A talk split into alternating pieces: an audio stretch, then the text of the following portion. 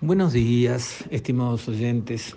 Quisiera referirme hoy a áreas propiedad del sector público que podrían representar un muy buen aporte para la sociedad y hoy están básicamente arruinadas, abandonadas, dejadas de la mano de Dios. Ejemplos hay muchos, en muchos rincones de la República, pero en Montevideo esto ya es algo que rompe los ojos. Y como muestra, basta un botón, dicen. Y es verdad.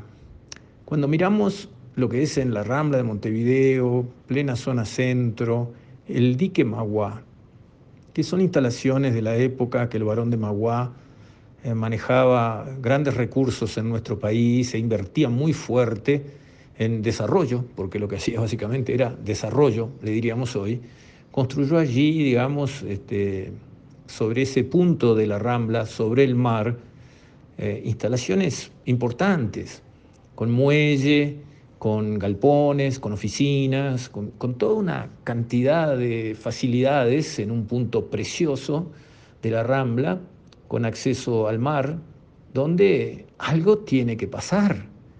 No puede ser que eso, década tras década, siga siendo un criadero de ratas, como lo es porque son bienes que pertenecen en el fondo a toda la sociedad y tienen que servirle para algo a toda la sociedad.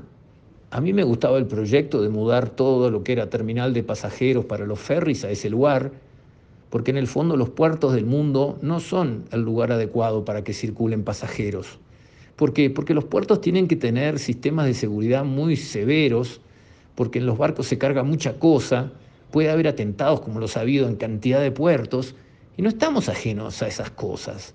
Hace unos cuantos años volaron dos importantísimos centros eh, judíos en Buenos Aires, acá al lado, y la operación tuvo piernas uruguayas, o sea, hubo contactos desde acá, está bastante demostrado.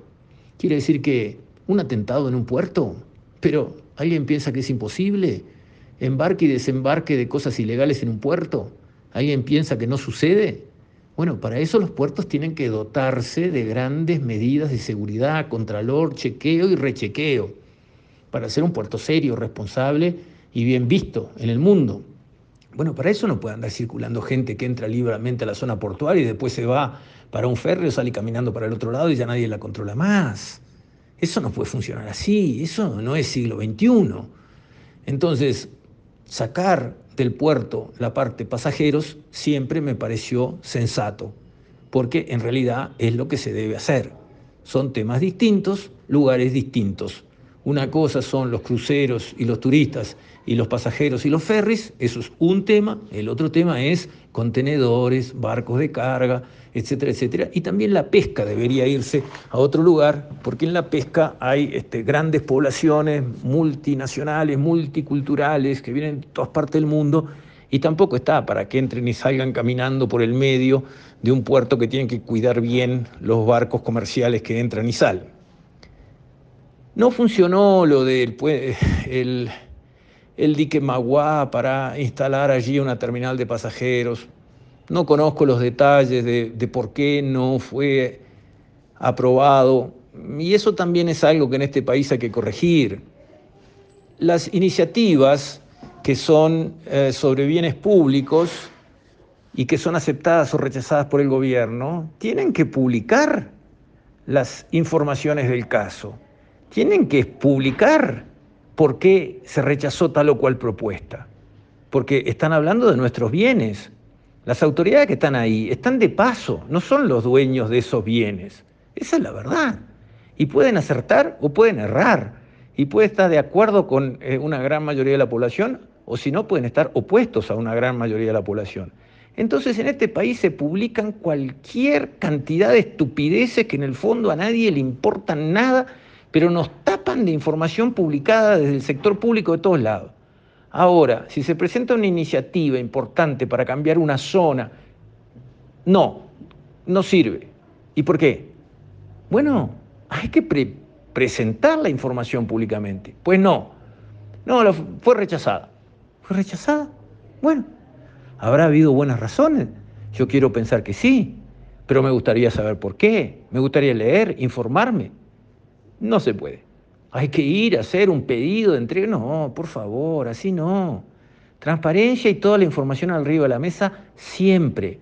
Porque los funcionarios públicos, sean de alta jerarquía o el último funcionario público del escalafón, son servidores públicos. Están para servirnos a los uruguayos que les pagamos los sueldos con nuestros impuestos.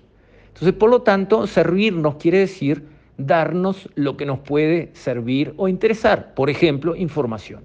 Que no se la crean, que no piensen que pueden cerrar una información. Pues bien, sigue el dique Magua, una zona preciosa, sirviendo para nada a la sociedad uruguaya. También hay lugares preciosos como el faro de Punta Carretas, donde podrían organizarse emprendimientos importantes en cualquier parte del mundo. Allí habría desarrollos interesantísimos. Mínimo, ¿qué cosa? Mínimo lo que hay. Hectáreas enteras allí sin nada. Ahí, un estacionamiento, de a ratos. También, otra cosa que uno dice, no, no, no, no, no, no puede ser. Y uno ve otros lugares, como todo el complejo de Isla de Flores, por ejemplo, enfrente a la costa uruguaya, donde era, digamos, eh, las instalaciones que hacían la cuarentena de, de los inmigrantes de la época, que ahí tenían que pasar por las pruebas y la estadía para saber que no traían plagas hacia la población local, lo cual en aquellas épocas era bastante común. Bueno, está muy cerca de la costa uruguaya. Yo en la época en que Uruguay dejó de vacunar contra la aftosa, había pensado que se instalara allí ya que nosotros teníamos laboratorio de, de, fabricación de vacuna aftosa, que se instalara en esa isla, como hace Estados Unidos, que en una isla tiene todas las cepas habidas y por haber en el mundo de aftosa, y tiene laboratorio para fabricar vacunas de aftosa, aunque su territorio está libre y libre de vacunación y libre de todo, pero tiene el recurso de tener capacidad de producir sus propias vacunas. Hoy estamos en un estatus sanitario interesante, libre de aftosa con vacunación pero dependemos de que alguien nos haga una vacuna. Y si no nos quieren hacer más las vacunas, como ya pasó ¿eh? en el primer gobierno de Sanguinetti, los laboratorios no nos querían hacer vacuna oleosa. Tuvo que llamar, llamar Sanguinetti al presidente Mitterrand para pedirle que su laboratorio estatal, Interifa Merrió, nos hiciera las vacunas. Y así se consiguieron. Y así eliminamos la aftosa, porque con la vacuna o acuosa que veníamos dando hace décadas, los novillos seguían babeando de aftosa. Entonces, estratégicamente es una debilidad uno depender de yo que sé que terceros que me quieran hacer una vacuna, yo que sé a qué costo. ¿Por qué no podemos tener, bueno, una isla cerca de la costa, pero una isla que se puede controlar mucho el acceso, bajo condiciones de bioseguridad muy fuertes para los funcionarios que ahí trabajan? Excelente lugar para tener un centro así. En cambio, ¿qué hicimos? Liquidamos una planta de fabricación de vacuna aftosa que teníamos en territorio y no nos dimos otra alternativa. Y siguiendo con este razonamiento y esta línea de reflexión, hay cantidad de padrones que son del sector público por todos lados, que a la sociedad le están dando nada. ¿Por qué tiene que ser así? No es desidia, como no es de nadie, porque es de todos, que quede tirado. Básicamente esa es la línea que está funcionando, a ojos vistas. Nadie tiene el resto de decir, caramba, esto es de todos y le tiene que rendir a todos. No puede quedar tirado. Tenemos que cuidarlo, atenderlo y hacerlo progresar mucho más y mejor que si fuera mío propiamente. ¿Por qué? Porque es de todos. Que algo sea de todos tiene que ser motivo para que lo cuidemos mejor, para que lo desarrollemos más, para que lo hagamos rendir para todos y no para que lo dejemos tirado, como está pasando a la vista de todos. Y en todos los lados del país hay padrones, propiedad del Estado, en el último pueblito del Uruguay. Es así. Y no le están dando nada a la sociedad, nada.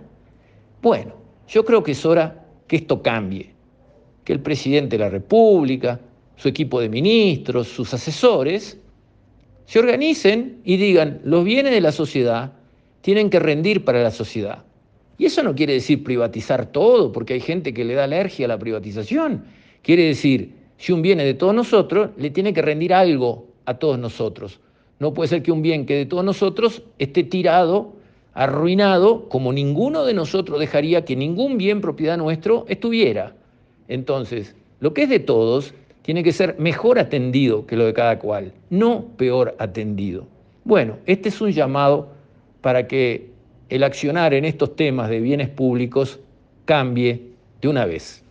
Con esto Estimados oyentes, me despido. Hasta la próxima, si Dios quiere.